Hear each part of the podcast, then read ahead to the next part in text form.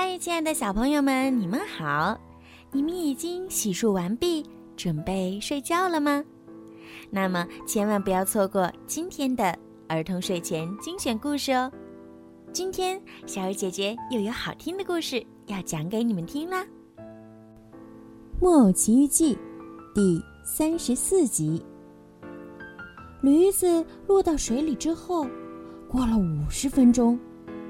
买主自言自语说：“这会儿我那可怜的瘸腿驴子准已经淹死了。我把它重新拉上来，好拿它的皮做一个出色的大鼓。”于是他动手拉绑住驴子一条腿的绳子，他拉呀拉呀拉呀，最后看见从水里。出来了，请诸位猜猜看，拉出来的是什么？他看见从水里拉上来的不是一头死驴，而是一个活木偶，以为是在做梦，呆住了，嘴张得老大，眼睛都凸了出来。等到他从原先的惊讶中清醒一点儿，结结巴巴的哭着说。我推到海里的驴子上哪儿去了？这头驴子就是我。木偶笑着回答说：“是你，是我。啊，你这个骗子，你想开我的玩笑吗？开您的玩笑？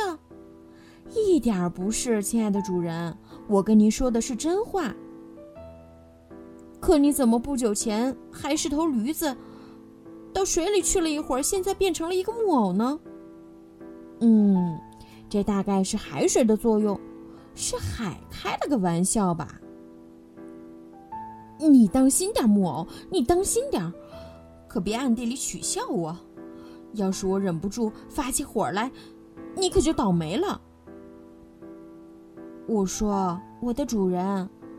您想知道全部真相吗？您解开我这只脚上的绳子，我就都告诉您。买主是个好事儿的人，很想知道事情的真相，马上就解开了拴住匹诺曹的绳结。匹诺曹瞬间自由的像天空中飞翔的小鸟，于是对他说：“嗯，您知道。”我本来就是个木偶，跟现在一模一样。我几乎就要变成一个孩子了，跟世界上所有的孩子一样的孩子。要不是我不大想读书，并且听信坏同学的话，离开了家。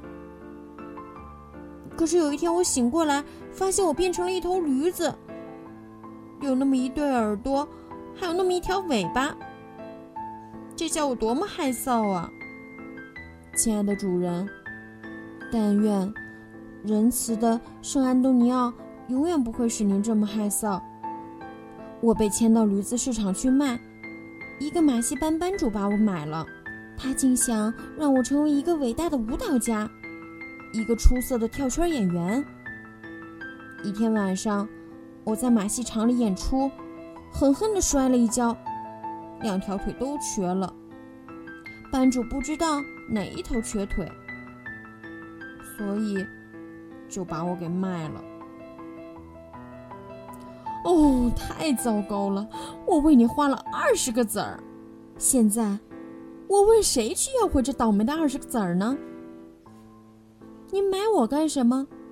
你买我是为了用我的皮去做一个大鼓，一个大鼓。哦，太糟糕了！现在上哪儿再找一张皮呢？别泄气，主人，在这个世界上，驴子多的是。告诉我，没规矩的小鬼，你的故事讲完了没有？没有。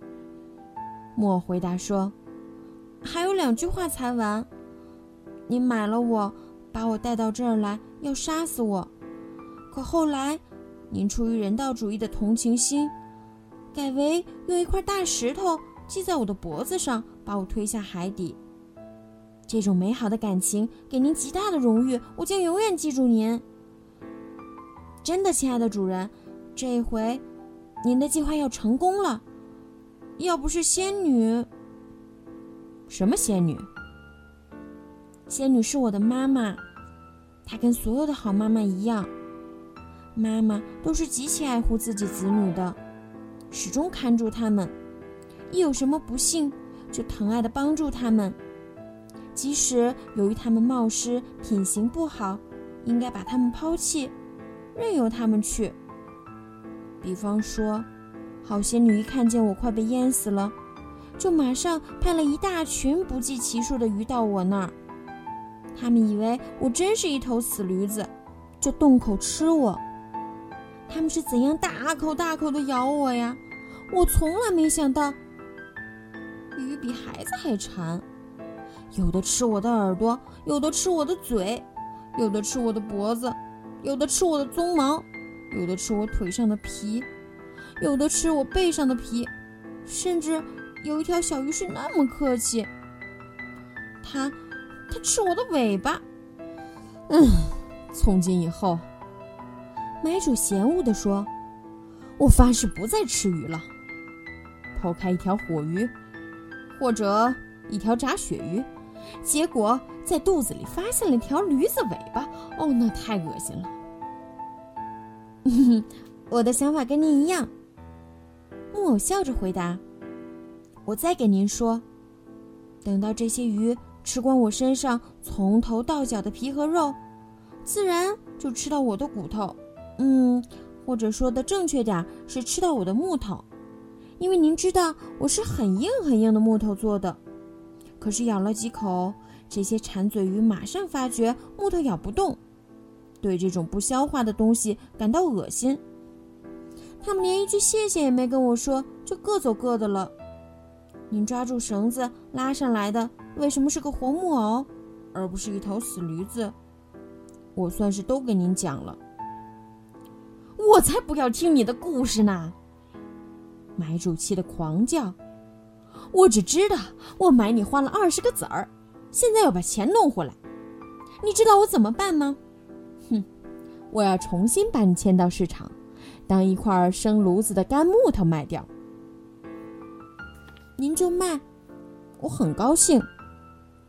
匹诺曹说。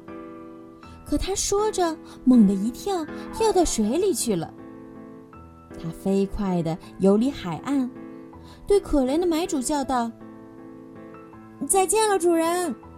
如果您要张皮做大鼓，您记住我。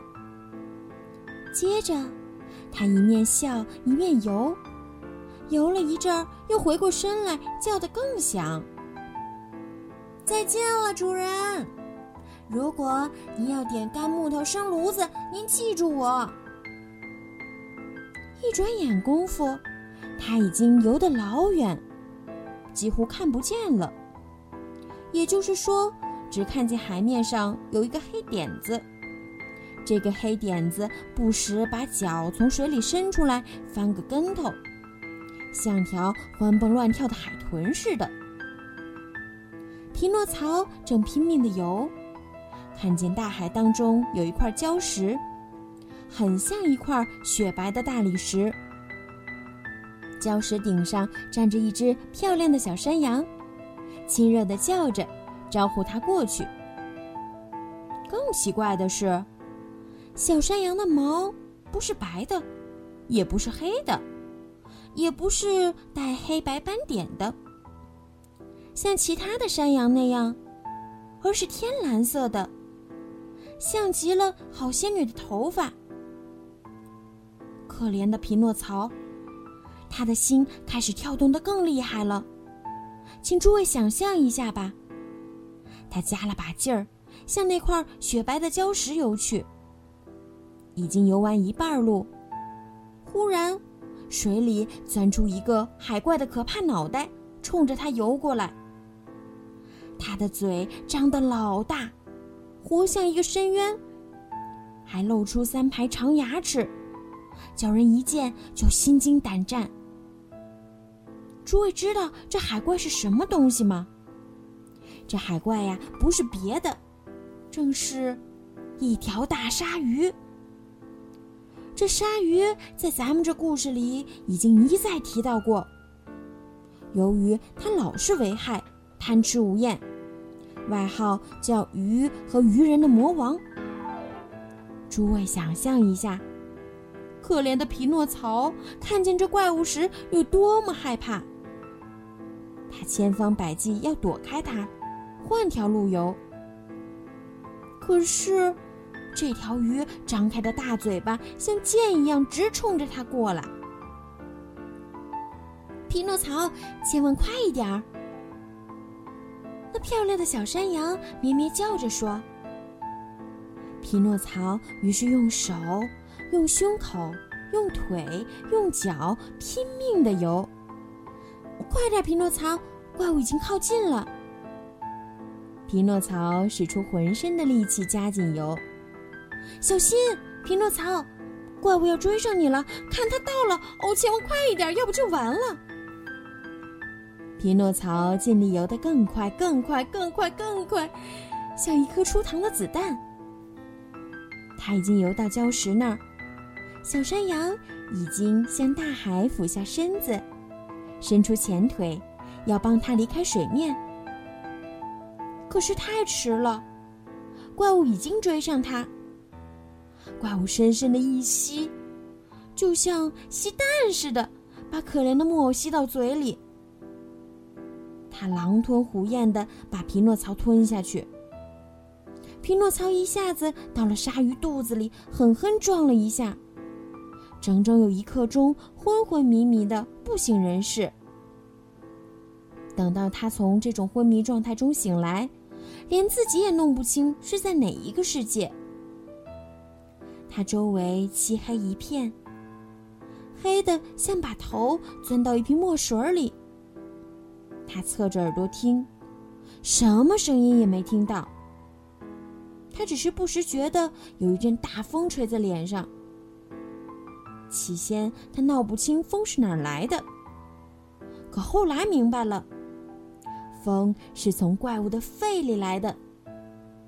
原来啊，鲨鱼的气喘病很厉害，它一呼吸就像刮北风似的。匹诺曹起先一个劲儿的要鼓起勇气，可后来反复证实，他是禁闭在海怪的肚子里，就开始大哭大叫，流着泪说：“救命啊！救命啊！”嗯，我真命苦啊！这没人能救我吗？谁能来救你呢？不幸的孩子。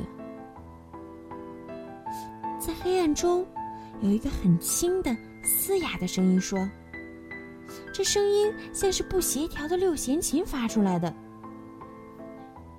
说这话的是谁？匹诺曹问。他只觉得人都吓惊了，是我，是一条可怜的金枪鱼，跟你一起被鲨鱼吞进来的。你是什么鱼？我跟鱼毫无关系，我是一个木偶。你不是鱼，怎么让这怪物吞了？不是我让它吞，是我被它吞了。咱们这会儿黑咕隆咚的，怎么办呀？咱们只好静静的等鲨鱼把咱俩给消化掉。我可不情愿让它给消化掉。匹诺曹叫起来，又开始哭了。我也不情愿它给消化掉。金枪鱼接下去说：“可我地地道道是个哲学家，我想到我既然生下来是金枪鱼，那么死在水里总比死在油里更体面些。”这么一想，我心里就感到舒坦些了。蠢话！匹诺曹叫道：“我这是一种意见。”金枪鱼回答说：“既然是意见，正如金枪鱼政治家说的，就应当受到尊重。不管怎么说，我要离开这儿，我要逃走。只要办得到，你就逃走。”吞下咱们的这条鲨鱼很大很大吗？木偶回答：“嗯，你想象一下，它的身体有一公里长，嗯，尾巴还不算在内。”他们在黑暗中正这么说着，匹诺曹觉得远远的，好像看见一点微弱的亮光。远远的那点亮是怎么回事？匹诺曹说：“是咱们的一位患难伙伴，也像咱俩一样，在等着被消化。我想去找找他，他会不会是一条老鱼，能指点我怎么逃出去呢？”我衷心的祝你成功，亲爱的木偶。再见，金枪鱼。再见，木偶。祝你幸运。咱们在哪儿再见？哼，谁知道呢？最好还是别想这个。好了，今天的故事就讲到这儿了。如果你们喜欢听小鱼姐姐讲故事，记得让爸爸妈妈动动手指，关注小鱼姐姐的微信公众号。儿童睡前精选故事，如果想要点播属于你们自己的专属故事，也可以加小鱼姐姐的私人微信“猫小鱼”全拼九九。好啦，孩子们，晚安。